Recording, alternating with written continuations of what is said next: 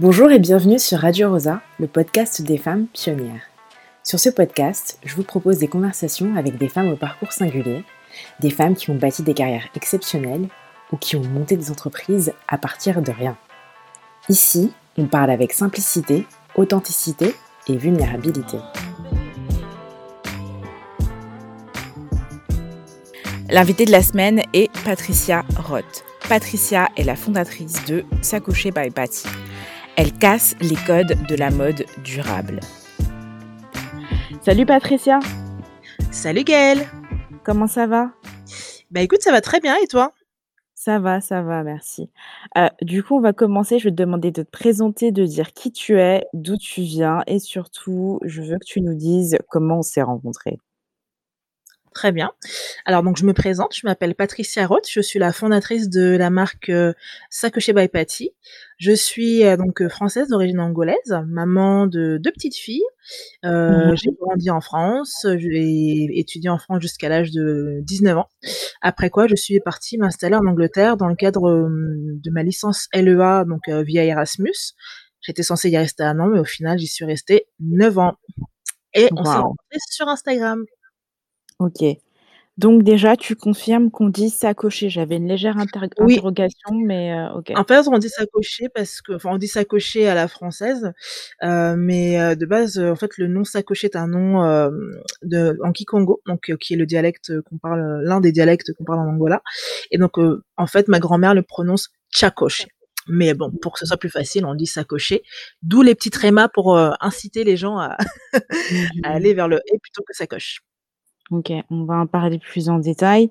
Déjà, j'ai une première question pour toi. Tu as passé 9 ans au Royaume-Uni. Comment Oui. c'était? Bah, écoute, c'était génial. C'est, heu, enfin, l'Angleterre, c'est vraiment mon pays, heu, coup de cœur. C'est le pays dans Mmh lequel, finalement, j'ai passé, heu, le plus clair de ma vie d'adulte, de jeune adulte, donc de mes 19 ans à mes 28 ans, il me semble, oui. Je suis partie donc dans le cadre de mes études Erasmus. Initialement, en fait, j'étais censée y rester, une année et je suis tellement Mmh tombée amoureuse du pays, de la mentalité surtout, heu, pas forcément de la gastronomie, mais bon, ça c'est pas grave, Mmh que du coup, j'y suis restée, plus longtemps. Donc j'ai, hem, j'étais avec mon copain, qui est devenu mon mari, heu, du coup et et du coup, j'ai, bah, j'y ai travaillé, j'ai fait mes é mon master là-bas et également mon ma licence donc en langues étrangères appliquées. Je me suis mariée là-bas, j'ai eu mes enfants là-bas, enfin j'ai j'ai Mmh fait ma vie là-bas, quoi. Et tu parlais de mentalité. Qu'est-ce qui est différent entre la mentalité française et la mentalité anglaise? Eh bien, la mentalité, enfin moi quand je enfin pour la petite, histoire, quand j'étais en France, quand je faisais mes études, j'étais très, très, très timide. Enfin mes Mmh études, mon parcours de vie, hein, j'étais très timide, très, très réservée et en fait l'Angleterre, c'est un pays qui vous botte les fesses littéralement. Désolée du langage, mais c'est vraiment ça en fait. C'est pays qui met le pied à l'étrier. On n'a pas le choix, c'est marche ou crève dans le sens où, hem, pour trouver du travail, pour, heu, pour étudier, ne serait-ce que déjà la façon d'étudier en en en Angleterre. Moi, j'ai étudié en France, donc heu, à la fac de Nanterre, jusqu'à donc jusqu'à ma licence. À l'époque, on parlait encore du DUG, donc je suis pas Mmh mais quand même et en France, tout est pré-mâché, tout est voilà, on on en amphi, heu, les profs nous pré-mâchent le boulot. Nous, tout ce qu'on fait, c'est on gratte, on gratte, on gratte. Ensuite, on apprend par cœur. Litté enfin, Mmh. plus ou moins. En Angleterre, c'est déjà ne serait-ce que pour faire ses études, quand on fait nos études, les profs nous prennent nous prennent pour des adultes. Nous sommes des adultes, nous sommes Mmh mh. responsables, nous sommes capables de faire de cours nous-mêmes. C'est-à-dire que les profs vont nous mettre juste des voilà, des, heu, des présentations PowerPoint avec des bullet points, donc des gros points, heu, les les bases, enfin les c'est-à-dire les les grandes lignes. Ensuite, on a une liste de livres à à étudier. On étudie, Mmh mieux. On n'étudie pas, bon, on aura payé, heu, 3 000 à 4 000, aujourd'hui c'est même 10 000 € au au livre pour rien du tout et il se trouve que, mmh, moi, quand j'ai fait mes études, donc parce que là-bas j'ai étudié donc les langues étrangères appliquées pour la licence. J'ai travaillé pendant, un plus de près plus ou moins un an dans un hôtel, heu, un boutique hôtel et ensuite j'ai eu à cœur de reprendre mes études donc en master pour faire de la traduction et à ce moment-là, en fait, je me suis pris une grosse claque parce que, heu, même si j'avais été un petit peu préparée à la fac de, à l'époque, j'étais à la fac de Wolverhampton pour faire mon LE1. Hem, les Anglais sont beaucoup plus pragmatiques, ils sont beaucoup plus pratiques et très, très à l'aise à l'oral. C'est-à-dire Mmh que tout ce qui est nous on dit exposé, là-bas sont les présentations. Ils ont ils ont une énorme confiance en eux et cette confiance en eux en fait ils l'ont depuis tout petit parce que depuis tout petit ils sont habitués à faire des exposés, à parler en public, à s'exprimer. Les enfants ont leur place, on leur laisse vraiment exprimer leurs opinions et tout ça. Je dis pas que c'est le cas, c'est pas le cas en France parce que ça commence à venir. Moi, je vois avec mes filles, euh, mon aîné qui est en CM1 euh, fait des exposés toutes les trois semaines, hein, donc euh, mmh ce que ce qui, ce qui à notre époque n'était pas du tout le cas. Mmh Mais nous, mmh c'est venu très tardivement en France, alors qu'en Angleterre, c'est monnaie, ça a toujours été monnaie courante, ce qui fait que moi, l'Angleterre, ce que ça m'a apporté, euh, bah ça m'a apporté une enfin ça m'a vraiment permis de regagner confiance en moi euh, de ben d'être à l'aise finalement euh, devant les gens parce que j'étais quelqu'un qui se cachait beaucoup. Quand je commençais un nouveau boulot les gens enfin les anglais me disaient mais on l'entend pas elle se oh là là j'ai pas demandé pardon. On l'entend pas elle se cache tout ça. Et en fait c'est parce que j'étais très très timide et en sortant de là-bas, quand je suis arrivée en France, mais je me suis sentie volée, quoi. C'est-à-dire que tout le monde, euh, là où je vis aujourd'hui, tout le monde me connaît parce que je suis quelqu'un. C'est pas que je suis bavarde, c'est que en fait j'ai appris là-bas à aimer les gens. Mmh euh, c'est un c'est un peuple qui aime beaucoup les gens, qui euh, euh voilà, qui qui aime mettre à l'aise les gens, même s'ils sont un peu sectaires parce que voilà, on se rencontre au pub et c'est tout quoi. Mais une fois mmh que qu'ils ont votre confiance, bah, alors là, vous faites partie de leur vie. Alors là, c'est c'est génial quoi. Donc vraiment, en trois mots, la confiance en soi, enfin la, la, confiance en soi, la convivialité. Enfin, quand on va dans un magasin, on nous appelle Hello Love, enfin, salut mon amour, quoi. c'est dans le sens où ils sont tellement conviviales que euh, ils ont cette manière d'accueillir, de welcome en fait les, les personnes. Alors qu'en France, des fois, on arrive, euh, bah, il y a Ginette et puis il y a Gertrude qui s'entendent parler entre elles et puis on passe à la caisse et euh, tout le monde mmh Donc c'est voilà, c'est moi l'Angleterre en tout cas, gros gros coup de cœur. Ok. J'ai une question du coup par rapport à ça. pourquoi tu es rentrée en France? Pourquoi je suis rentrée d'Angleterre? Tout simplement parce que au bout de 9 ans, euh, voilà, mon mari euh, travaillait à plein temps. Moi, j'ai eu mes deux petites filles euh, à 21 mois d'écart.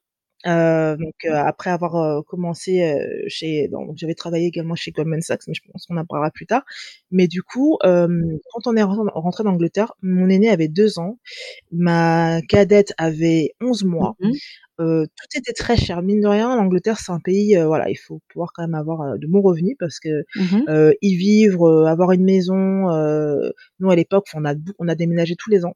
Et la dernière maison qu'on avait, c'était une maison avec mmh jardin. Enfin, c'était, on était bien installé. Sauf qu'on payait le loyer très cher et qu'en fait, il fallait vraiment pas avoir de soucis autres, enfin de, de, pépins de voiture ou quoi, ou un imprévu, parce que sinon, bah tout partait en fait dans l'imprévu. Et donc, on était très serré, sachant que moi, à l'époque, j'étais maman au foyer et maman au foyer euh, mmh ayant fait un, un burn-out, étant donné que ben j'étais très isolée, euh, enfin niveau familial, enfin j'avais pas beaucoup de famille autour de moi. Et, mmh et mes enfants, comme je disais, étaient très très rapprochés, donc je ne faisais que mmh ça, les couches, euh, les bébés et tout le tralala. Et ce qui fait que voilà, c'était très très très compliqué. Donc c'est la raison, l'une des raisons principales pour lesquelles on est rentré pour se rapprocher de la famille, des mamies, des tatas, tout ça, quoi. OK, OK, cool. Alors, du coup, on va un peu aborder, ton parcours professionnel, mmh maintenant qu'on a parlé un peu de tes études. comme tu disais, tu as une expérience pro chez Goldman Sachs et tu as continué en tant que traductrice, freelance. Est-ce que tu peux en dire plus sur ça? Oui, alors, effectivement, j'ai travaillé, pendant cinq petits mois, mais quand même, chez Goldman mmh Sachs. Euh, donc c'était, euh, en fait, j'avais pris une année sabbatique après euh, mes études, enfin pas après mes études, mais après un poste que j'avais pris en tant que, enfin dans le marketing à l'époque. Et à la suite de ça, donc j'ai voulu reprendre un boulot. Et là, j'avais le choix entre, enfin il y avait deux boîtes qui voulaient me prendre. Il y avait Goldman Sachs et il y avait une boîte qui travaillait, qui faisait du vin.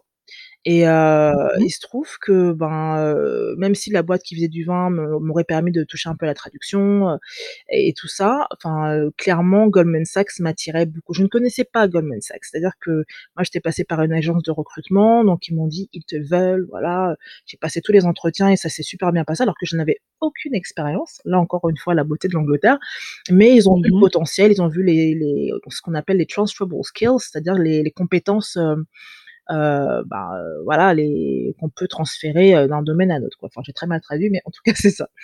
Et, Ouais. et donc, du coup, j'ai choisi Goldman Sachs pour le prestige, pour le CV, j'avoue. Hein. Et donc, mon rôle là-bas était, j'avais un poste de downboarding coordinator. Donc, c'était, donc ça consistait principalement à donc euh, s'occuper de tout ce qui est papier. Euh, donc j'étais dans le service RH. Donc euh, nous on s'occupait de la partie CDD, donc toutes les tous les contractants qui venaient ponctuellement pour six mois, pour un an, pour deux semaines. On regroupait tout d'abord donc leurs tous leurs documents, donc les passeports, les références et tout ça. Et tous les matins à 8 heures, je devais également me présenter donc devant une vingtaine de personnes pour leur présenter donc tout ce qui est entre guillemets les us et coutumes niveau sécurité de Goldman Sachs. Donc c'était pour moi un gros challenge parce que comme je le disais tout à l'heure, je j'étais très timide. Je suis encore un peu, mais beaucoup moins. Mais j'étais très timide. Et le premier jour, euh, j'ai été formée par un Américain, enfin génial, qui partait d'ailleurs à la fin de la semaine. Et il m'a dit, vas-y, tu sais quoi, je t'aide un peu, mais le reste, tu le fais, tu peux le faire, j'ai confiance en toi, t'as été pris, c'est pas pour rien, on sait pourquoi on t'a pris, tu vas, tu fonces. Donc en fait, il m'a jeté dans la tanière, littéralement, ouais. et il m'a dit, vas-y, go, fonce. Et donc moi, j'avais plus que déployer mes ailes pour voler, en fait. Et le premier jour, ça s'est plus ou moins bien passé, même si j'ai cru que j'allais faire une syncope tellement j'étais stressée. Et c'était terrible. Mais à mesure que voilà que je prenais la parole, que je me présentais, puis on avait un pitch, donc il fallait répéter tous les jours. Bah c'est grâce vraiment à cette expérience-là que j'ai vraiment acquis euh, une énorme confiance en moi et que j'ai appris à m'exprimer en public parce qu'on s'exprimait quand même devant des bah, de tout on avait des femmes de ménage on avait aussi des VP des traders on avait euh, des coachs sportifs euh, enfin des puéricultrices, on avait de tout. Et pour le coup, des, Anglais, des Indiens, de, ils venaient de tous horizons. Et moi, la petite Française qui débarque, euh, certes avec mon anglais, bon, je me débrouillais quand même très bien en anglais, mais quand même, j'étais pas, j'étais pas native, quoi. Euh, bah, c'était quand même une sacrée fierté pour moi que de pouvoir euh, bah, exercer cette, cette profession, quoi. C'était, ouais, c'était, c'était top. Pourquoi t'as quitté Goldman Sachs du coup? Alors, sais pas qu'est-ce qui m'a fait quitter, c'est, enfin, en fait, au bout de cinq mois, enfin, je suis tombée enceinte donc de ma première fille euh, au bout d'un mois de d'exercice chez Goldman Sachs, et euh, donc avec la fatigue qui allait avec euh, et toutes les nausées et tralala.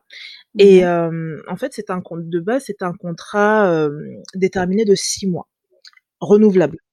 Et donc, il fallait se battre, bien entendu, euh, pour pouvoir être renouvelé, mmh sachant que mmh moi, j'ai été embauchée donc en 2011 et qu'à ce moment-là, euh, ben, dans les banques, il y avait des grosses crises, il y avait beaucoup de licenciements euh, et tout ça. Donc, on a tenu, on a tenu cinq mois mmh et par la suite, bah, il y avait un peu, voilà, il y a beaucoup de licenciements en masse. Moi, j'ai vu des personnes avec qui je travaillais, dont les managers allaient les voir en, en secret entre guillemets, parce qu'ils n'avaient pas le droit de dire, voilà, ben, demain tu sautes quoi. Mais par courtoisie, leur disaient, écoute, voilà, là, ça va être compliqué pour toi, et malheureusement, on va devoir se séparer de toi. Et moi, le jour en fait où on mmh s'est séparé de, parce que du coup, on s'est séparé de moi, même si dans la semaine où, où j'ai été licenciée, euh, c'était soit moi qui partais, soit ils me licenciaient. Parce qu'en fait, ils m'ont mise littéralement au bout de quelques jours au placard. C'est-à-dire que je voyais mon travail, euh, enfin toutes les tâches que j'avais à faire, euh, être distribuées à mes ah, collègues sous mes yeux. Mais par contre, ils me disaient aussi que voilà, bon, on était en novembre. mmh est-ce que tu as, qu'est-ce que tu as prévu pour les vacances de février Donc voilà, on te planifie ça, ça, ça. Donc moi, je me disais, bon, s'ils me demandent pour les vacances de février, alors qu'on est en novembre, c'est que mmh je vais être euh, gardée. Sauf qu'un beau jour, en fait, un beau jour, j'ai été, mmh comment dire, mon, la personne qui m'avait recruté de l'agence de recrutement m'appelle à 18h, donc au sortir, au sortir de, du boulot, et me dit, écoute, ne reviens plus, c'est fini pour toi, enfin, c'est fini, c'est-à-dire que tu es licencié. Et quelques mmh minutes plus tard, mon manager m'appelle en me disant oui, je suis mmh désolée, c'est vrai que j'aurais dû te le dire, mais bon, j'étais pas autorisée. Donc autant te dire que je l'ai envoyé balader. Même si j'étais très contente de partir parce que je n'en pouvais plus, parce qu'être au placard, c'est juste, c'est c'est pas possible. Mais la façon dont ça s'était fait, c'est-à-dire que Goldman Sachs, quand on quitte cette banque, on laisse tout derrière, on laisse même les chaussures qu'on a laissées sous le bureau, on laisse tout. Et voilà, c'est-à-dire que par sécurité, pour, pour éviter des scandales, parce qu'il y en a qui ah, sont capables comme de faire des scandales euh, et tout ça ce sont les personnes, soit le manager, soit les personnes qui nous ont recrutés, qui nous ramènent nos affaires euh, et nous on va les chercher. Mais donc du coup ça s'est passé. Donc je me suis un, petit peu sentie comme une malpropre, mais euh, ça m'a libérée quand même. Donc euh, c'est la raison pour laquelle je suis donc partie de, de Goldman Sachs. Et du coup, après, tu as rebondi en tant que traductrice freelance? Oui, en Heu fait, mmh mh. oui, de base, je suis traductrice de formation. C'est-à-dire que j'ai, heu, fait mes études, donc j'ai fait un master de traduction, hem, à la fac de Westminster. Heu, pour la petite histoire, j'étais enfin, j'avais le choix entre faire la fac de de donc une fac de traduction et une fac de mode. Heu, donc à la London College of Fashion qui était située juste derrière la fac de Westminster. Mais par sécurité, j'ai choisi la traduction. Donc je donc même pendant, mon même pendant que enfin que je travaillais chez Goldman Sachs, j'étais toujours traductrice en freelance. Heu, mais du coup, étant donné que j'étais enceinte et qu'on avait décidé avec mon mari que, bah, ce serait lui qui, pour le coup, travaillerait pendant que je m'occuperais de la petite, pendant un certain temps. Parce qu'en Angleterre, heu, il y a une par mais je pense en Irlande aussi, il y a une particularité, c'est que, les crèches coûtent excessivement cher. Mmh mh. Heu, les nounous, n'en parlons même pas et que du coup, heu, beaucoup, beaucoup, beaucoup de mamans qui étaient, heu, qui travaillaient, hein, qui avaient des bons boulots, sont obligées de s'arrêter, pendant, au moins 1 année. Bon, sachant que là-bas, le congé mat, c'est, enfin, ça va jusqu'à 1 année, hein, donc payé. Donc ça, c'est, c'est bo c'est bonus. Mmh mh. Mais donc sont plutôt obligées de s'a de s'arrêter pendant un certain temps jusqu'à ce que l'enfant entre à l'école, à l'âge de 4 voire 5 ans, s'il est né de heu, s'il est né en en fin d'année, heu, en fin d'année et du coup, donc moi, c'est la raison pour laquelle j'ai dû, travailler en freelance, en fait, donc plutôt que mh. travailler en agence. OK. Et qu'est-ce qui t'a amené à créer Sacocher? Alors, Sacocher, hem, Sacocher est né suite à mon burn-out maternel. C'est-à-dire que, donc c'était en oui, ma donc ma dernière est née en 2013 et en 2013, moi, je j'en avais marre des couches, j'en avais marre de de tout ça là. Enfin, j'aimais mes filles, bien Mmh sûr, mais c'était très, très, très compliqué et en fait, bah, je j'ai en fait, j'ai toujours voulu être, heu, avant d'être traductrice, j'ai toujours voulu, depuis que j'étais petite, être styliste. J'ai toujours Mmh. dessiné, j'ai toujours, heu heu, voilà, j'ai toujours aimé la mode et petite, j'étais convaincue que je serais styliste. Sauf que j'ai enfoui ça donc au moment où j'ai fait le choix d'aller à à Mmh Westminster mh. et même même un peu avant et parce que je me disais que c'était un monde superficiel, heu, qu'il y avait trop de voilà, de choses qui n'allaient pas dans ce secteur donc je voilà, j'ai fui, littéralement mon rêve et j'ai été, vers la sécurité.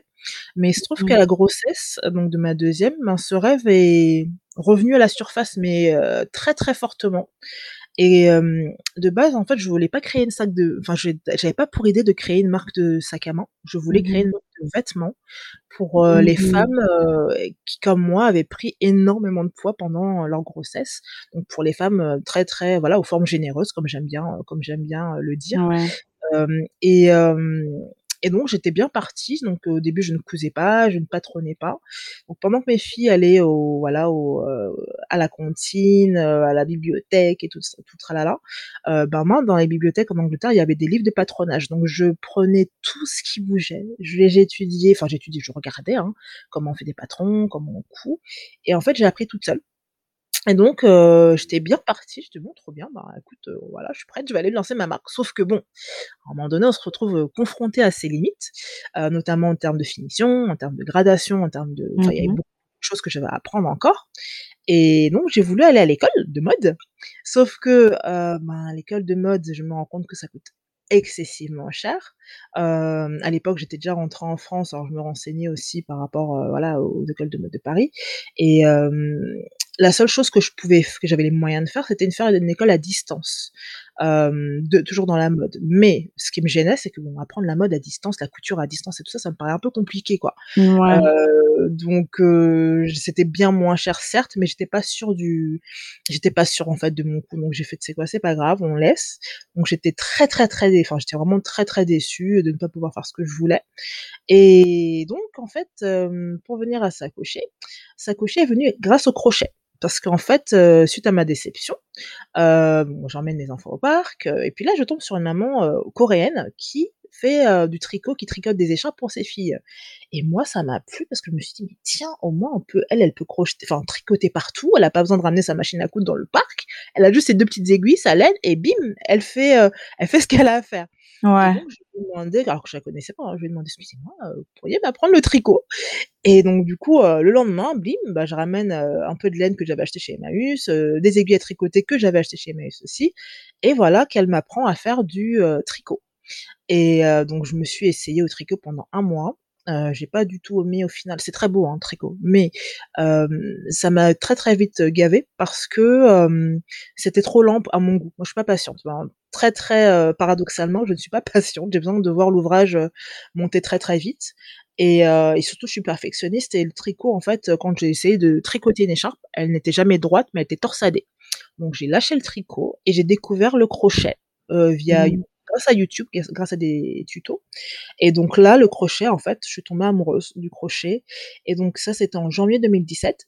Et en donc on est en juin 2017, donc six mois après, on avait donc une fête de notre ville, donc à Verneuil, une sorte de grosse brocante géante où donc, chacun pouvait vendre ce qu'il voulait, mais il y avait aussi des, des comment dire des coins pour les créateurs de la ville qui voulaient exposer leurs créations. Et donc avec une copine, on s'est donné le pari de se lancer, de se dire bah tiens viens on prend un stand. Et donc elle, elle créait des objets en feutrine pour pour Montessori, et moi j'avais mes bah, mes paniers en crochet. Mmh et je me suis dit, très bien, on s'inscrit. Mais alors, qu'est-ce que je vends, moi Tu vois, parce que toi, t'es bien gentil, t'as déjà tes, petits ouvrages tout mignons. Mais moi, je ne sais pas quoi vendre. Et donc, au bout de deux semaines, je commence à, pareil, hein, feuilleter les tutos sur YouTube. Et là, je me dis, ah, mais tiens, on peut faire des pochettes en crochet. Donc, des, des clutches, quoi, des, des pochettes avec euh, le rabat et tout ça pour euh, les fêtes. Et donc, euh, ni une ni deux, je me forme euh, au, enfin, à la confection de clutch. Et je ponds euh, littéralement euh, une quinzaine de allez, 15 clutch au bout de 15 jours, donc un clutch par jour pour l'événement. Et là, en fait, c'est le coup de foudre entre moi et les sacs, entre moi encore une fois un deuxième coup de foudre avec les crochets et le fait de rencontrer les gens qui viennent te voir, qui disent waouh mais c'est trop beau ce que vous avez fait, c'est quoi, c'est nouveau, c'est de la laine, on connaît pas, non non c'est pas de la laine, ce sont des matériaux recyclés tout ça et du coup en tout cas, les, je dirais, les prémices de Sacocher sont nées à ce moment-là. Ok. Voilà. Et Sacocher, du coup, ça devient quoi en termes de notoriété? J'ai vu que vous avez fait des collaborations, que tu vois, tu fais partie de Face to Face. Euh, tu peux en dire plus sur tout ça? Alors, euh, ça coché effectivement, donc j'ai fait partie de Face to Face, ce n'est plus le cas, mmh ce n'est plus le cas aujourd'hui. Euh, Face to Face m'a contacté effectivement, encore une fois via Instagram, euh, mmh. courant 2019. Mmh il me semble, je me confonds. Non, courant 2019. Donc j'y suis restée euh, une année. J'ai pu faire un, effectivement euh, un pop-up avec elle euh, sur le thème du bossa nova qui s'est très bien passé et au cours duquel j'ai fait énormément de, de, très très belles rencontres professionnelles comme tant sur le plan professionnel que personnel, mmh des ventes effectivement et auxquelles j'ai beaucoup, enfin dans lesquelles j'ai beaucoup appris. Pas seulement le pop-up, mais effectivement toute l'année face to face parce que voilà on fait beaucoup de formations euh, euh, enfin voilà Mariana et Manon sont très très actives euh, euh, pour tout ce qui touche à voilà au, à commercialiser les marques, à les aider à, à, à se développer. Et euh, mais j'ai fait effectivement des collaborations aussi. Donc j'ai fait ainsi mon premier tout premier shooting professionnel avec elle, donc avec Monica, qui est la photographe attitrée de, de, Face to Face, et avec une autre en collaboration avec une autre marque qui s'appelait Amance Paris. Mmh et à part ça, j'ai fait aussi une collaboration avec une boutique qui s'appelait une marque de mode qui s'appelait Fresh Paris pour laquelle j'ai créé euh, donc cinq pièces, euh, donc cinq pépitas, mais qu'on a appelé pépito puisque c'était un sac tout jaune, pas du tout imprimé pour le coup, alors que moi j'étais beaucoup très imprimé. Et donc voilà pour leur boutique. Euh, Qu'est-ce que j'ai fait encore comme euh, comme collaboration? On a eu pas mal de fin de choses. Euh, là, tout récemment, parce que enfin, 2020 a été très très calme, puisque comme je mmh pense pour à peu près euh, pas mal de personnes suite, euh, suite au Covid. Parce qu'en fait, avant le COVID, avant le COVID, j'avais réussi à intégrer une, euh, un concept store donc à Châtelet, euh, qui s'appelle le 7.5, dans lequel j'étais, mmh. euh, j'avais la possibilité de pouvoir également exposer mes sacs et en même temps vendre les marques bah, qui étaient distribuées là-bas, tout par exemple comme Clap Paris que tu connais, donc Laura, Bonanza, enfin il y a de très très belles marques. Ouais. Et bah, le Covid m'a un petit peu coupé l'herbe sur le pied, donc voilà, ouais. chômage partiel et tout le tralala. Et euh, mais euh, voilà, cette année a été très très enrichissante pour moi quand même parce que de toute façon j'avais pour but de voilà d'asseoir les fondations de Sacocher mmh en 2020 sans savoir ce qui allait se passer. Donc au final, j'ai fait voilà des j'ai pas fait de pop-up, j'ai pas fait d'événements. J'étais vraiment très très active en 2019 parce que j'ai eu bien sûr face to face, mais j'ai aussi rencontré notamment Léa et Myriam donc de Via Léa et BioStore avec lesquels j'ai fait aussi donc un pop-up qui a très très bien marché aussi au mois de novembre 2019. de très très belles rencontres aussi. Donc Léa, sa marque, non, elle n'a pas de marque, elle a un média de mode responsable qui s'appelle Via Léa et Myriam, donc, euh, a elle une plateforme de marque éco-responsable aussi qui s'appelle Viewstore. Et donc Léa, je l'ai rencontrée effectivement chez Face to Face d'ailleurs, donc euh, très très belle rencontre. J'ai également eu l'opportunité de faire un podcast avec euh, Chloé Cohen. donc le podcast s'appelle Nouveau modèle, qui m'a apporté aussi pas mal de, de visibilité. D'ailleurs, il y a un autre projet qui se profile avec elle très bientôt, qui voilà que un truc qu'on a, je dis un truc que nous avons fait lundi là, qui vient de passer, donc vous saurez. c'est tout frais. C'est tout tout frais, et donc dont vous aurez vent le 1er mars, donc restez mmh connectés.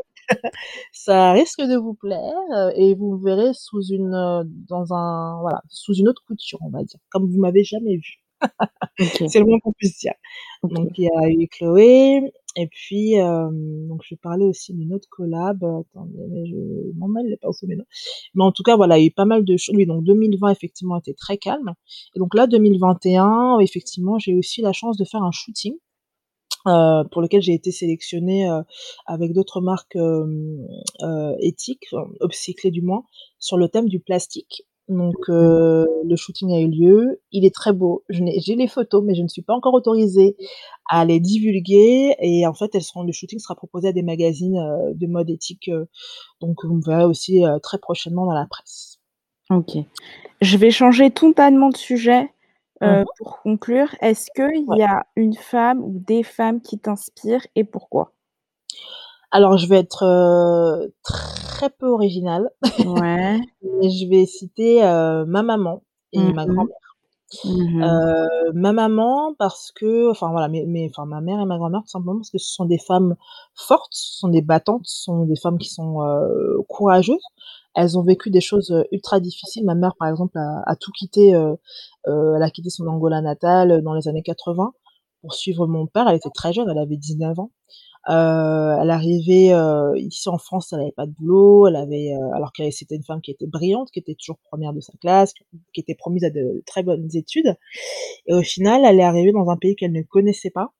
Euh, donc elle a dû tout reprendre, elle a, dû trouver un, travail très vite. Elle était, elle est tombée enceinte de nous, moi et ma grande sœur, en 15 mois de d'écart, à l'âge de 20 et 21 ans. Et c'est quel voilà, c'est quelqu'un qui s'est toujours battu pour nous et euh, grâce à qui on n'a jamais manqué de rien. Et si aujourd'hui on est les femmes que, enfin moi et mes sœurs, nous sommes les femmes que nous sommes aujourd'hui, c'est grâce à elle. Donc mmh. euh, pour ça déjà, ma mère, je la remercie et c'est vraiment une femme que j'admire beaucoup. Et ma grand-mère, c'est ma muse en fait, littéralement, parce que ma, grand-mère, en fait, c'est une femme, euh, voilà, qui a 85 ans aujourd'hui, bientôt 86. C'est une ah femme qui, oui, oui, elle est euh, assez âgée, mais euh, toujours en forme, avec les maladies de, la mmh vieillesse. Mais quand même, tu vois, je dirais toujours en forme quand même pour son âge. Elle vit toute seule dans son appart euh, en Belgique. c'est une femme qui est libre. Elle a toujours été libre, c'est-à-dire que même étant plus jeune, pourtant c'est voilà, elle a été mariée à 14 ans, elle a eu 10 enfants, elle en a perdu 6. Elle a vécu des choses absolument atroces et malgré tout, elle est euh, dotée d'un cœur en or, d'une générosité incroyable. Euh, quand elle allaitait ses enfants, elle allaitait aussi ses neveux, elle allaitait aussi, euh, toute la terre entière, tout le village. Et c'est la doyenne et surtout c'est la chef de notre famille. Ma mère, ma grand-mère, c'est une féministe, mais c'est-à-dire avant même qu'on parle de féminisme ici en Europe ou en France ou peu importe dans le monde, elle était déjà féministe. Elle s'est toujours battue pour ses droits et pour les droits des femmes.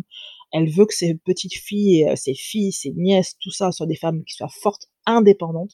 Moi, elle m'a toujours dit, euh, avant le mariage, avant tout ça, avant les petits copains, avant les enfants, d'abord le diplôme. Alors, je vais faire son accent parce que c'est excellent.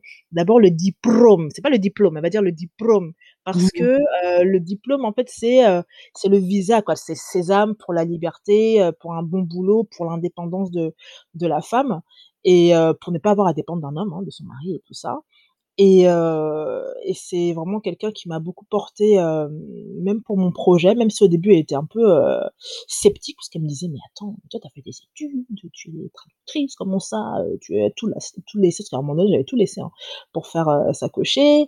Et quand elle a vu ce que je faisais, quand elle a vu voilà mes créations, elle a vu aussi, enfin que voilà que j'avais un atelier, que ceci cela, que je faisais des événements, elle m'a dit: «Vas-y ma fille fonce, moi ce que je rêve pour toi maintenant c'est peut-être ta boutique à Paris et tout ça». Et vraiment elle est elle, est géniale quoi, elle est géniale et c'est une femme dotée d'une grande sagesse, de très très bons conseils. Et moi quand je serai grande, bah, je veux être comme elle, voilà, tout simplement. Je vais te le dire parce que je suis honnête aussi. Tu pas la première à avoir dit ça à avoir dit ça. Ouais, j'imagine bien. J'imagine bien. Mais c'est la vérité. Comme tu le dis, c'est super inspirant et je pense que c'est enfin, c'est pas normal, mais on a plus tendance à avoir des des, modèles de réussite qui nous sont proches et qu'on connaît, plutôt que de prendre, exemple sur sur «des inconnus» entre guillemets. Exactement, exactement. Moi, on peut avoir des inconnus, par exemple, mais moi, enfin, euh, je pense qu'il y a beaucoup de gens hein, qui vont te citer des femmes, euh, voilà, les Rosa Parks, tout ça. Mais moi, mes Rosa Parks, ce sont ma mère et ma grand-mère. Voilà. voilà. Bah, sur cette note, on va finir cette conversation. Merci mmh beaucoup, Patricia, d'avoir partagé euh, avec nous du coup, ton parcours de vie, à la fois professionnel et personnel. Vraiment merci pour ta ta Avec ta candeur, ta transparence et je te souhaite beaucoup de succès avec Sacocher. Voilà et Merci beaucoup. d'un jour d'aller voir la boutique à Paris, quand elle s'ouvrira. Avec grand plaisir et merci à toi en tout cas, ben, pour cette opportunité, hein, mmh tu m'offres de pouvoir, partager tout ça avec vous et je te souhaite également beaucoup de succès là-bas en Irlande, et prends bien soin de toi et fais attention à toi. J'espère que cet épisode vous a plu. N'hésitez pas à le partager, à l'évaluer et surtout à vous abonner. Je m'appelle Gaëlle Coutou et je vous donne rendez-vous la semaine prochaine pour un nouvel épisode de Radio Rosa. Pouvez retrouver un nouvel épisode de Radio Rosa sur les plateformes Spotify, Apple ou Google. À bientôt.